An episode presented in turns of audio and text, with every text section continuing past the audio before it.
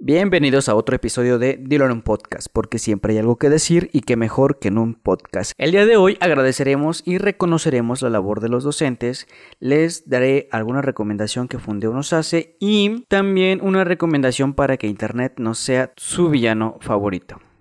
Comenzamos. ¿Quieres aprender kung fu? Sí. Entonces yo soy tu maestro. Ajá, sí. No llores. Está bien. Amigos, está próximo el Día del Maestro. En algunas escuelas lo conocen como el Día del Borracho, en otros países, claro. Aquí en México es un día en que se reconoce la labor de quien lleva por vocación compartir su conocimiento con aquellos que, aunque le jueguen bromas, le hagan memes y le critiquen por su forma de hablar, de vestir y hasta de llorar, se parte el lomo tratando de entender qué es Zoom, cómo te va a revisar las tareas si no las entregas y por qué rayos no entiendes que el núcleo del sujeto es el sustantivo. Maestros, muchas felicidades por demostrar que el que es perico donde quiera es verde. Y para los idiotas que les hacen bromas a quien no se lo merece, qué bueno que no soy su madre. Continuamos. Internet es nuestro mejor socio o villano. Benditas redes sociales, gracias Todopoderoso por el Internet. Este invento ha cambiado la historia tal como lo hicieron la máquina de vapor o la imprenta en su momento. Y como no, si no fuera por él, este aislamiento sería todavía más triste que Milagro en la celda 7.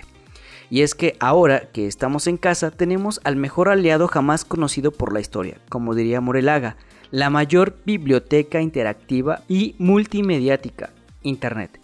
Pareciera que las nuevas tecnologías cumplen su propósito, hacernos la vida más fácil, más llevadera. Y digo pareciera porque así como puede ser la luz que nos muestra el camino del conocimiento, de la verdad, también puede ser el amigo malo que nos dice pruébala, te va a gustar. Esto es preocupante y no, porque no depende del Internet el tipo de persona que somos o en la que nos convertiremos, sino de nuestras decisiones que se basan en nuestros valores. Si somos buenas personas, también lo seremos en la red. De igual forma si somos unos desgraciados, como ya lo hemos visto. Y hablo de decisiones porque día a día decidimos si jalar para el lado oscuro o caminar hacia la luz. Y si usar el internet para entretenernos o para educarnos. Si ponernos a chambear o subir una historia en Instagram. ¿Cómo puedo entonces decirle no al lado oscuro? Necesitamos alfabetizarnos tecnológicamente, es decir, debemos aprender a buscar, encontrar y categorizar la información. Debemos saber diferenciar entre lo que es para uso personal y lo que es profesional, entendiendo que lo personal puede ser el entretenimiento y lo profesional todo aquello que nos ayuda a especializarnos en un tema. Un analfabeta tecnológico no es el que no sabe usar un aparato electrónico con internet, sino aquel que no sabe qué hacer con él. ¿De qué sirve que sepas usar un teléfono inteligente o una computadora si solo estás en Facebook, Instagram, YouTube, TikTok o, aún peor, si solo estás ahí para compartir memes o esperar a que sea lunes para ver el pulso de la República? ¿De qué sirve tener un aparato inteligente si lo usamos para idiotizarnos? No significa que no podamos usar el Internet para el entretenimiento. Solo se sugiere que aprendamos a elegir los medios adecuados para cada situación. Si solo lo usamos para matar el tiempo, tal vez los próximos en morir no serán precisamente los minutos. Porque podemos combatir el aburrimiento con Netflix, pero no la pandemia. Podemos combatir el estrés o la ansiedad viendo videos de gatos o pugs hermosos y tiernos, pero no podemos combatir la ignorancia haciendo caso a todo lo que comparte Badabun. Internet se puede convertir en nuestro mejor socio de negocios, nuestro mejor mentor o simplemente en nuestro mejor entretenimiento, nuestro villano favorito. ¿Recuerdas el dicho dime con quién andas y te diré quién eres? Pues ahora es dime a quién sigues y te diré dónde, cuándo, cómo y quién eres. Pero esa es otra historia. Continuamos. Entre sujeto y verbo no hay coma.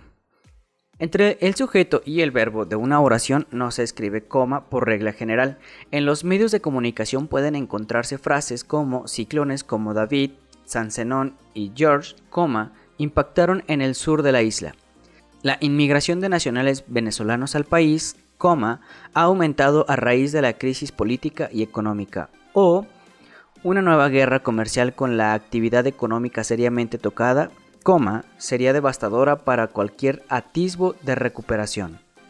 La ortografía de la lengua española tacha de incorrecto el uso de la coma entre el sujeto y el verbo, conocida de forma coloquial como coma criminal o coma asesina. Aún en casos en que el sujeto está formado por varios elementos separados por comas o es muy largo, esa longitud puede hacer necesaria una pausa fónica para respirar, pero no resulta adecuado reflejar por escrito dicha interrupción en el habla mediante una coma, ya que rompe la dependencia sintáctica y semántica entre dos grupos estrechamente relacionados. Así pues, en los ejemplos iniciales lo adecuado habría sido escribir ciclones como David, San Zenón y George impactaron en el sur de la isla. La inmigración de nacionales venezolanos al país ha aumentado a raíz de la crisis política y económica. Una nueva guerra comercial con la actividad económica seriamente tocada sería devastadora para cualquier atisbo de recuperación. No obstante, la Academia recoge algunas excepciones a esta norma, entre las que cabe destacar las dos siguientes. Se escribe coma entre el sujeto y el verbo si en medio se intercala un inciso entre dos comas. Ejemplo, su pirámide poblacional, coma, con un 50% de menores de 20 años, coma, ha permitido que los sistemas de salud africanos, los más débiles del mundo, ganen tiempo. También se escribe coma obligatoriamente si el sujeto termina en etcétera o su abreviatura etc. Ejemplo, jueces, fiscales, forenses, funcionarios, etcétera, deben informar de forma urgente a su personal del contagio por coronavirus. Esta es la recomendación de la Fundeu el día de hoy. Ahí te va uno de lengua. Tanto cotidianidad como cotidianeidad son términos válidos para referirse a la cualidad de cotidiano. El diccionario de la lengua española recoge ambas formas, aunque remite de cotidianeidad a cotidianidad, que es la regularmente formada a partir del adjetivo cotidiano, la que goza de más uso y la que el diccionario panhispánico de dudas considera preferible en el uso culto. Palabras nada más. Decúbito supino. No, no es un albur, de cúbito supino significa que el cuerpo descansa sobre la espalda. El dicho que dice, pa pendejo no se estudia. Esto ha sido todo por hoy, pero amenazo con regresar. Te invito a que busques la nota en revistaprimero.com, en mi blog, Román Hernández Blog, eh, de hecho es la primera que aparece cuando lo buscas en Google. Y si tú también tienes algo que decir, dilo en un podcast. Búscame en anchor.fm y dímelo todo en un audio. Hasta la próxima. Cuando te enfocas en el kung fu, cuando te concentras, das asco. A veces yo gomito. Se nota.